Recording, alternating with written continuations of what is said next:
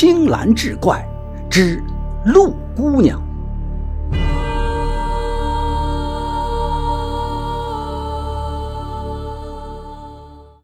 话说祁连山路有一家三口，儿子徐安自小聪慧过人，父母节衣缩食送他进了私塾读书。不料未及弱冠之年，父亲却积劳成疾，一病不起。徐安只好含泪辍学，耕读养家，科考之事已是无望。这一日，他坐在山巅。遥望一只苍鹰搏击长空，脱口而出道：“本是云中客，奈何落尘泥？何当笑风雷，腾云八万里？”徐安反复吟诵揣摩，无意间转身看到不远处的林边站着一只梅花鹿，似乎也正在侧耳聆听。徐安甚为惊喜。正待走过去，却见悠悠鹿鸣几声，转瞬就不见了。徐安心中是怅然若失。此后，徐安每次进山都会遇到此鹿。当他吟诗唱歌时，他也总会静静的聆听。然而每次徐安追过去，他都只留下几声轻音，难觅踪影。这一日，家中暂无农活。徐安再次来到山中，然而直到太阳西斜，也不见那鹿的影子。徐安正意意不欢，忽闻鹿鸣，声音却是沙哑而凄婉。徐安循声找去，却见那鹿跪卧在山涧下的草地上，一条腿正在渗出鲜血。徐安忙找来草药，嚼碎后敷在他的伤处，用树叶包扎后，轻抚着他的额头。眼看天色渐晚，徐安发起愁来。这山涧陡深，山路崎岖，很难把受伤的小鹿背回家里。可是若要弃他在此，恐被野兽所害。为难之际，那鹿悠悠的鸣叫两声，挣扎着站了起来，转身向山坡上爬去。虽然行走蹒跚，却是优雅动人。徐安担忧，便也爬了上去，却见小鹿。站在一块青石上，正凝望着他，然后一颠一颠地跑了。此后，徐安多日也没有再见到小鹿。这一天，他又不甘心地进山寻找那只小鹿，不妨却是越走越深，已不辨东西，便坐在一个草坡上休息。忽然间，听到有人说话和嬉戏之声，循声望去。却见对面的山林中有一处青砖红瓦的宅院，很是气派。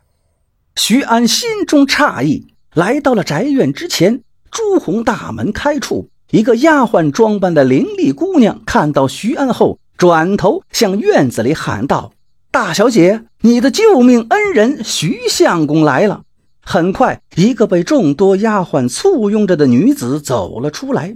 只见她粉面云鬓，明眸皓齿，身材婀娜，举止娴雅，侧身行礼道：“小女子见过恩公。”徐安疑惑地问道：“请问姑娘贵姓芳名？小生何曾有恩于你？”女子嫣然一笑，道：“请恩公堂内一叙可好？”徐安也不推辞，随他们进了宅院。却见庭院深深，芳香四溢，美若仙境。徐安应邀入座，丫鬟们鱼贯而入，端来各式点心珍果，佳肴美味。徐安竟无一样认得，自觉惭愧。那女子举起银柱道：“已是过午时分，相公请用点茶饭吧。”徐安强咽了一口口水道：“无功不敢受禄。”请问姑娘为何款待小生？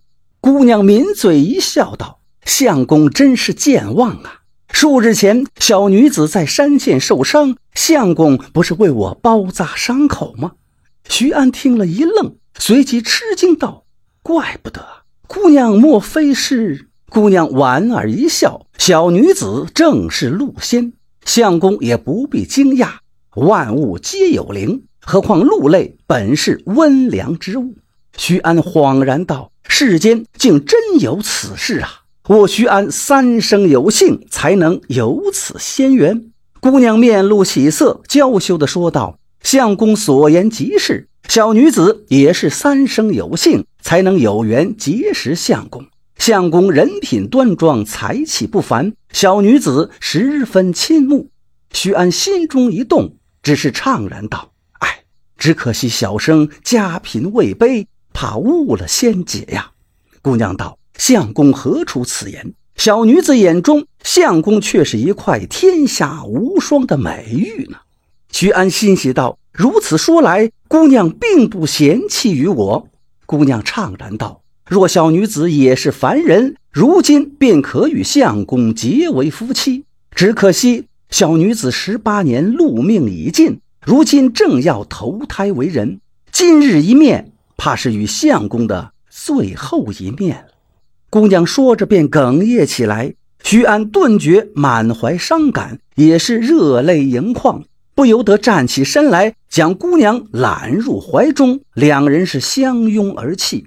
少卿，姑娘温柔地推开徐安，道：“相公啊，休怪小女子此刻绝情，只是为了转生，情非得已。若是有缘，你我还能相见，只愿彼此能守住身心便好。”徐安还想说话，却见那姑娘含泪转身道：“丫头们，送相公回去吧，记得打发个人给相公家送去些银两。”姑娘说完，掩面匆匆向内室走去。徐安情急之下喊了声：“姑娘，请留步！”却突然惊醒过来，发觉自己还是躺在那个草坡上。原来刚才只是南柯一梦。徐安回到家里。母亲拿出一袋银子，说：“午后来了个人，说是你在山间救了他家的大小姐，特意赠送一百两纹银。我再三推辞，他们却执意留下后走了。”徐安心中惊诧，知道那梦中之事竟都是真的。有了这一百两银子，徐安家的一应开支全都有了。先是给父亲瞧病抓药，父亲很快痊愈。买了十亩良田，日子逐年好转。徐安从此勤奋苦读，金榜题名。十年后中了进士，受了翰林，前程无量。然而他却有个怪癖，那就是丝毫不近女色。如今兵部刘尚书有意召他为乘龙快婿，竟然也被他婉言拒绝。这一年，徐安三年翰林已满，皇帝见他德才俱佳。便外放他为杭州知府。徐安到任后，微服私访，体察民情。当日，他轻衣简从，走在杭州街市，无意间抬头看见对面走来一个娴雅貌美的女子，不由得心头一震，痴痴的相望，挪不开脚步。而那个女子竟然也停下来，痴痴凝望，直到随行的家人拉扯之后，还在频频的回头。